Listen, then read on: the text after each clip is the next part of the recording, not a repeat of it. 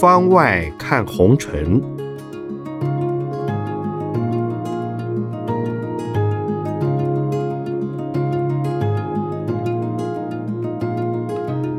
圣严法师著。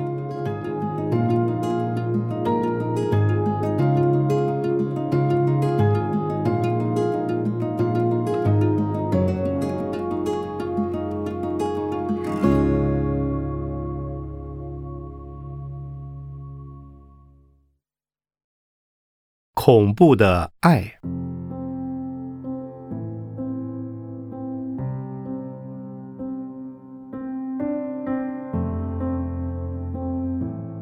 有人问：有的人和情人分手，会带着刀子去谈判，想要杀人。既然我不能得到你，也不让别人得到你，爱情怎么会变成这样恐怖？为什么谈恋爱变成这么高风险？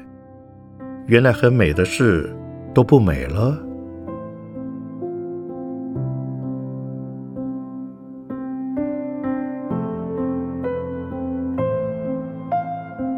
有一个中国男孩爱着一个美国女孩，但是女方父母反对他们交往，希望两人分开。男孩知道以后很痛苦，也很气愤，跟我说要报复。女孩的父母，后来女孩也找我，我就告诉女孩，让事情缓一缓，不要急着分开，先安慰男生，说如果父母的态度转变了，还有可能在一起。最后，男孩伤心的离开了，幸好没有发生报复的悲剧。面对情人要分手，万一对方不舍得怎么办？首先要忍耐一段时间，暂时还是在一起，不要再交其他男女朋友。两个人都维持正常工作，参与社交圈，让时间把感情淡化。当对方觉得爱情不够味了，自然想走开。但如果一开始直说我不喜欢你要分手，反而有危险。有人认为，对于情人分手应该劝和不劝离，但这不一定，要看危险程度。如果和有危险，就要分；如果分也有危险，就暂时不要分。保护自己的安全，永远是第一要考虑的事。单纯的恋爱本身没有风险，是存心不正确或是盲目的恋爱才有风险。爱情要有理性，两个人相恋要为自己和对方着想，包括两人彼此未来的幸福、相互的成长。也要考虑彼此的关系人，包括亲属、家人、社会关系等。谈恋爱如果都不考虑这些，就是盲目的恋爱，是很危险的陷阱。君子之交，其淡如水。男女为了结婚，彼此照顾而谈恋爱，上床夫妻，下床益友，两人互相照顾。是安全的恋爱。男女如果只是为了占有彼此的爱而谈恋爱，会有问题的。有位先生经常请朋友到家里聚会，因此太太常要煮饭请客人吃。但客人中有一个未婚女孩，人长得很漂亮。太太每次看到女孩来，一面做菜，一面恨在心里。为什么老请他来？后来太太弄清楚，女孩只是先生研究学问的朋友，并没有谈论感情的问题。他还为自己的生气感到后悔。爱情不能要求拥有彼此的全部，要尊重彼此的理想，也要包容各自拥有同性、异性的朋友，并且维持正常社交。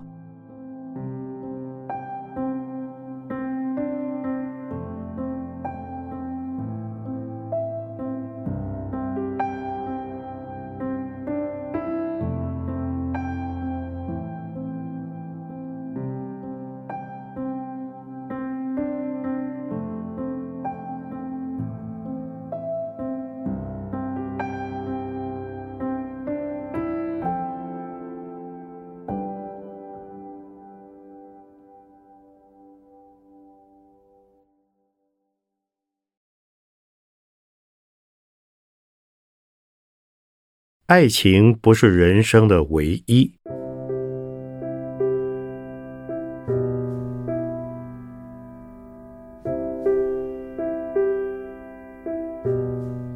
有人问：有人谈恋爱如胶似漆，恨不得一天二十四小时都在一起，但是要分手了，却恨不得杀死对方。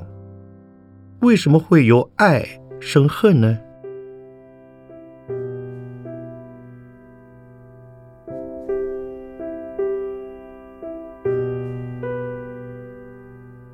很多年轻人把爱情看得比什么都重要，因为他的生命中没有任何其他的使命、目标和理想。只要抓到一样东西，例如感情，就当做生命的全部。这种人谈起恋爱，通常很热情，不论女孩或男孩，都会爱得死去活来。用情极深，但是这样没有人生使命和理想的人，你会喜欢吗？这样的人生并不可取。人的生命有很多目的，爱情是其中一部分，不能是全部。人的生命需要爱情滋润。但把爱情当成生命的全部，就变成了贾宝玉。非常多情，但没有理想，没有未来。如果和这种人交往，在论及婚嫁时，都要仔细思考一下，以免婚后后悔。有一对男女朋友，男孩子是叙利亚人，女孩子是意大利人。都很嬉皮，离开父母独立生活。他们一起来找我学佛。我问他们平常都在做什么，有没有读书。他们告诉我，我们的使命就是两人相爱，要爱一辈子，这样就够了。他们看起来还算体面，但过着像流浪汉的生活，不工作。没有住的地方，公园、车站都是睡觉的地方。需要钱就去帮人家做点小差事赚零钱，例如看店、搬东西之类。爱情是他们全部的生活，只要相守在一起就好，多甜蜜啊！他们来听佛法，我就说有爱情固然很好。但是除了爱情，人生应该还有其他的使命和目标。你们也有些空虚和不足吧？不然怎么会来找我学佛法呢？我建议他们找个工作，安定下来，即使兼职也好，爱情可以维持更久。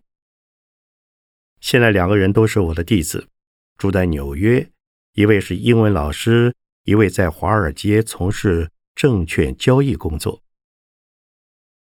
二十多年了，两个人到目前还生活相爱在一起。所以我说，爱情不是人生的唯一。人会相爱结婚，是为了延续后代生命。但是，只有爱情的人生是没有前途的。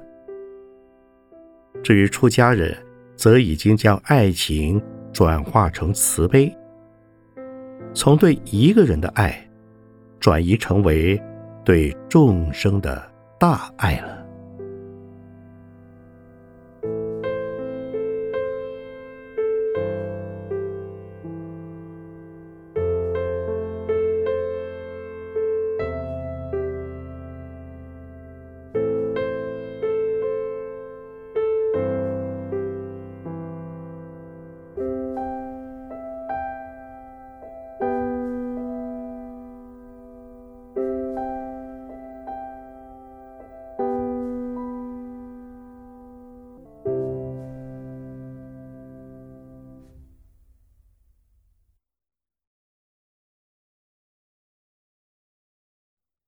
不要被爱情冲昏了头。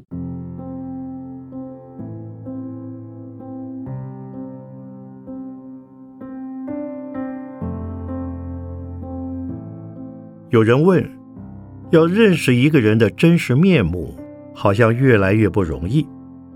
有个女孩子与男朋友交往七年，在订婚那天，男友跑了，才发现他早就结过婚了。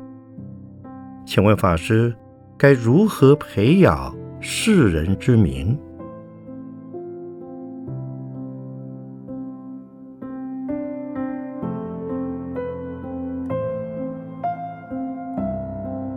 我们从小就听过“知人知面不知心”，还有“反复无常”“阴沉险恶”等形容词，都是指我们很难真正。看穿别人是否真诚。报道中，这个女孩子与男友相恋七年，直到订婚时，男孩子不敢出席，才发现对方已婚。这种事情，古今中外时常可见。结婚多年的人不愿离开原配，又在外交女朋友，虽能享一时的奇人之福。却有苦果等着他。我看过一个男人带着太太与女朋友见面，还可偷天换日、天衣无缝。他先介绍太太给女朋友认识，并说成远房亲戚。太太虽然觉得奇怪，私下问他为何介绍成远房亲戚。他故作顽皮的说：“只是开玩笑。”太太很爱先生，没有进一步追问。女朋友则误信他说的亲戚关系。男人利用甜言蜜语把两人骗了。然而，一旦东窗事发，整个家也完蛋了。像那对交往七年的情侣，真相掀开后。女朋友、太太都会找他算账，不会有好日子过。福祸相依，因果跟着来。女孩子容易上当，一方面是用情太深，另一方面是男孩子手段高明，那该怎么办呢？女孩子与异性交往，只要保持清醒和距离。一定可以从许多蛛丝马迹中看出端倪。二十多年前，我遇到一对青年男女，女孩子在台北开一家咖啡店，男友则是在台湾做生意的马来西亚人。男友从马来西亚来台时，都会住在女孩子家，但住没几天就出门，过了几天才回来。如此交往一两年，女孩子开始追问何时结婚，男友都以要等事业上轨道做借口拖延。直到三年多以后，他才在女孩子苦苦哀求下，说出已在马来西亚结过婚的事实。女孩子伤痛至极的来看我，我说：“阿弥陀佛。”这种人还值得你去爱吗？这个人是大骗子，赶快把情断了吧。女孩子则说：“他是个好人。”我说，如果是好人，会骗你感情长达三年之久吗？你要赶快放下，否则会越来越痛苦。女孩子听劝后，把店关了，搬了家，不让男友找到她，才慢慢走出情伤，重新生活。迷恋中的人不会怀疑对方，唯有让自我不要陷入迷恋之中，才不会被爱情冲昏了头。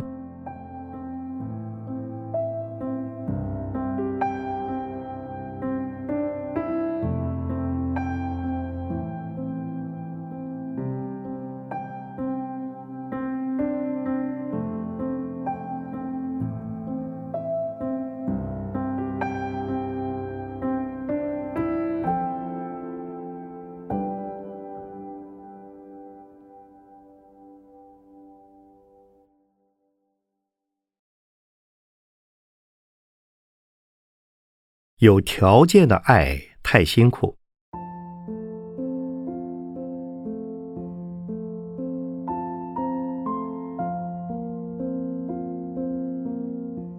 有人问：为什么相爱的人反而会相互伤害呢？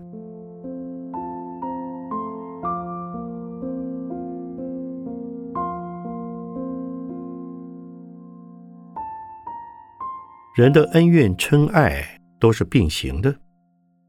如果只有爱，没有其他的情绪，就不是普通人了。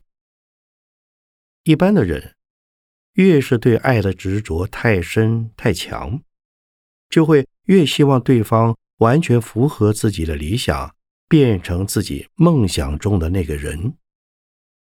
但是，自己却不一定会变成对方梦想中的人。只会单方向的要求对方服从自己的理想。只有单纯的爱，而没有冲突、没有恨，这样的爱大概是少数。或者只有父母对自己的孩子能够有这种不求回报的爱。在男女关系中有爱有恨。就算是爱的时候，为对方无条件牺牲的人，都不见得是真正的为了对方着想，反而是一种投资。也就是说，以自己的牺牲来换取对方的爱，换取什么呢？换取对方言语上的承诺、安慰，或者具体行动的展现。举例来说。对方接受了你的爱，就该拿什么回报呢？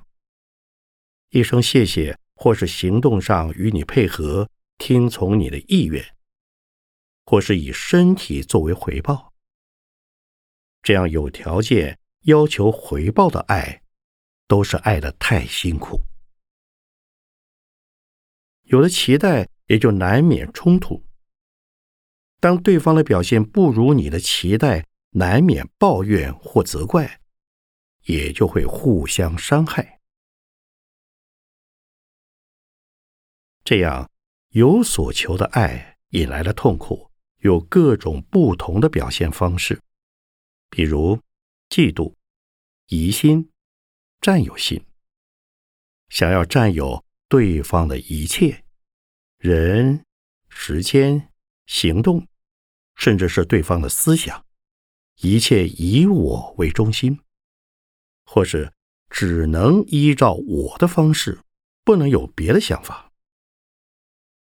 这样，被爱的人会快乐吗？这样的爱是禁锢的爱，轻微些的希望对方重视自己，所以付出爱，期待着爱的回报。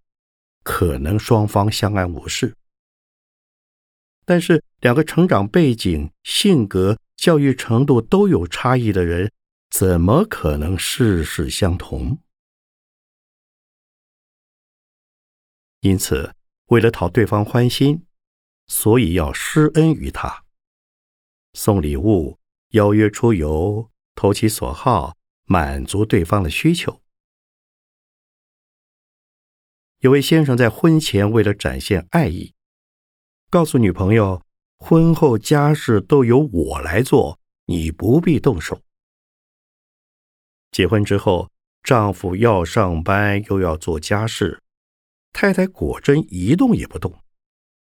丈夫开始抱怨，太太说：“谁叫你以前这样承诺呢？现在一定是你不爱我了。”两人于是变成怨偶。明明相爱，但要求对方照着自己的意思去做，对方做不到。爱也就打了折扣，或者互相伤害。如果对爱付出而没有任何条件，也不求回报，还能够相互包容，这样的爱才能不受伤害。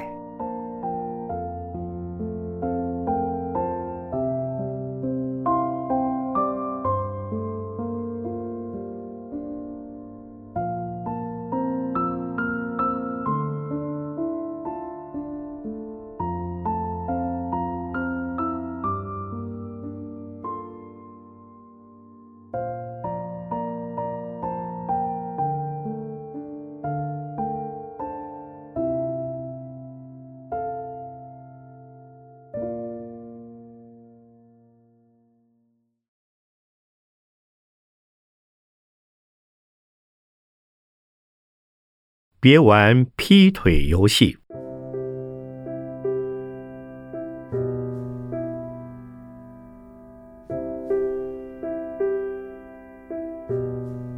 有人问：“劈腿族是爱情国度新名词，以前叫脚踏两条船，但现在船不止两条，有些人还可以同时和许多人交往。”脚下踏的船多到可以组舰队。法师对劈腿族有何建议呢？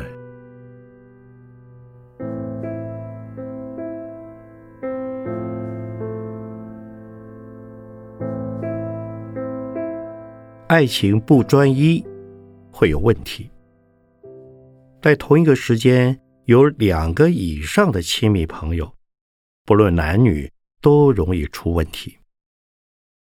因为爱情的特性是独占的，如果同时与多人交往，这是乱爱、炫耀，不是真感情。谈感情不专心，就像在玩感情，不是真爱。真正的爱是不容许同时爱两个人的。如果既爱这个又爱那个。都很亲密，这样危险性太大了，就像步入危险区，随时都可能出问题。二十多年前，有个女孩子同时爱上三个男孩子，三个人都向她求婚，也各有所长。她不知道到底要嫁谁好，于是来问我。她说。法师，我本来要到庙里求签的，问说到底该嫁哪一个？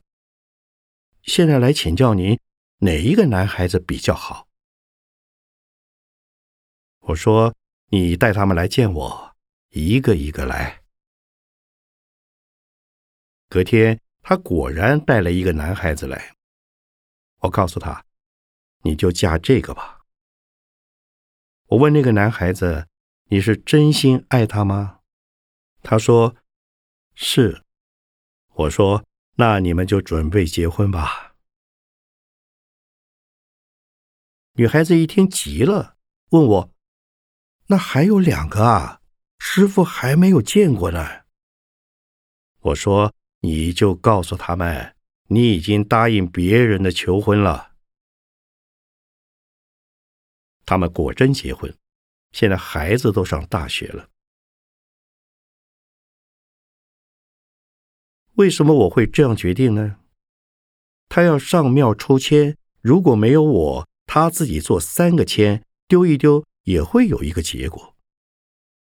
但我决定这个男孩子，是因为他第一个带他来，应该是最爱这个男孩子的。或者其他两个男孩子没有办法第一天就过来，那也就是姻缘不具足。最好不要当劈腿族。但如果你不幸不小心成为对方劈腿下的一艘小船，最好要懂得退出，不要跟着玩感情游戏。可以直接对劈腿的情人说：“我只爱你一个人。”也希望你只爱我一个，在第三者和我之间，请你做个选择。如果对方无法选择，你就得忍痛退出。长痛不如短痛，因为多角恋情是危险关系。既然你有爱人的条件，何不等待更优秀的下一个对象呢？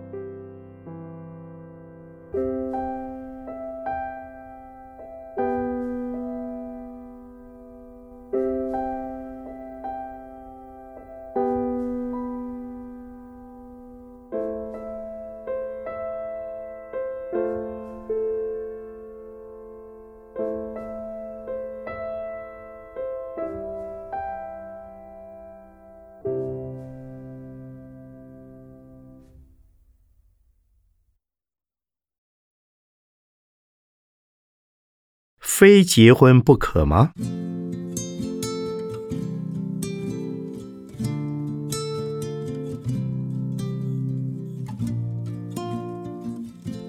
台湾人越来越晚婚，甚至不婚。父母急着为三十好几的女儿、儿子做媒，就怕儿女老了没有后代照顾。但也有人说，早就养儿不防老了，只要自己过得好。何必结婚呢？人生非结婚不可吗？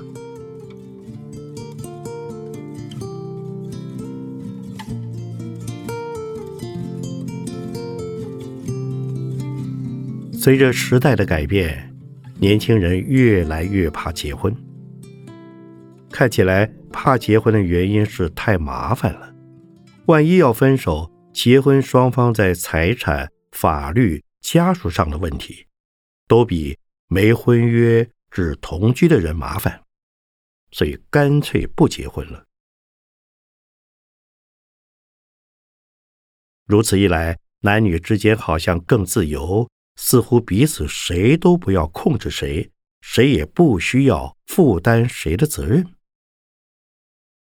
但是这些新的做法，看在老一辈父母的眼中很不习惯。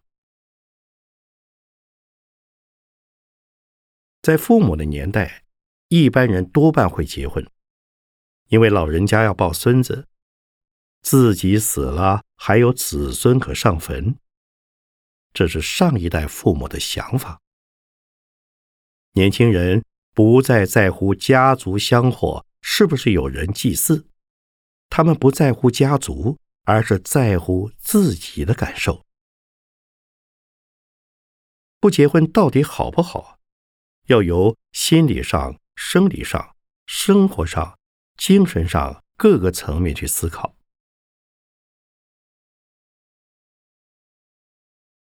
我常说，人生对于伴侣的需求可以分几阶段来看。青年男女谈恋爱是找情感上的伴侣，结婚之后开始生儿育女，这时。生理伴侣的角色就相对明显，当然也有生活上的扶持。到了中年，儿女渐长，男女之间更是生活伴侣，一起解决家庭问题。到了老年，老伴是精神伴侣，老了还有人可以说说话，互相照顾。为了填补人生过程的孤独、寂寞，还有无奈等情绪，人是需要伴侣的。在我留学期间，有个朋友常常待在咖啡馆，喝茶看书。朋友都走了，他还不回家，为什么呢？他说：“有人的地方才算是家。在咖啡馆还可以看到人，回到住的地方只是堆书的图书室。没有人的地方不算是家，所以他宁愿晚些回去。如果一个人不属于任何家庭、任何群体，当然觉得孤独。”法鼓山有不少信众没有结婚，但是他们不孤独，因为他们有修行的伴侣。如果人生四阶段的需求可以在婚姻之外找到，不结婚当然也是可以的。晚婚不婚成了趋势，社会也要留一些空间给他们。不选择传统婚姻和家庭的人。要找到自己的归属感。有些老人家把猫狗当成家人，把动物当成生活上的伴侣。动物伴侣需要它围绕它，让他们因此有了情感寄托。其实人还是愚痴啊！结婚一辈子，人老了，两口之中总有一人先走。人总还是会有孤单的一天。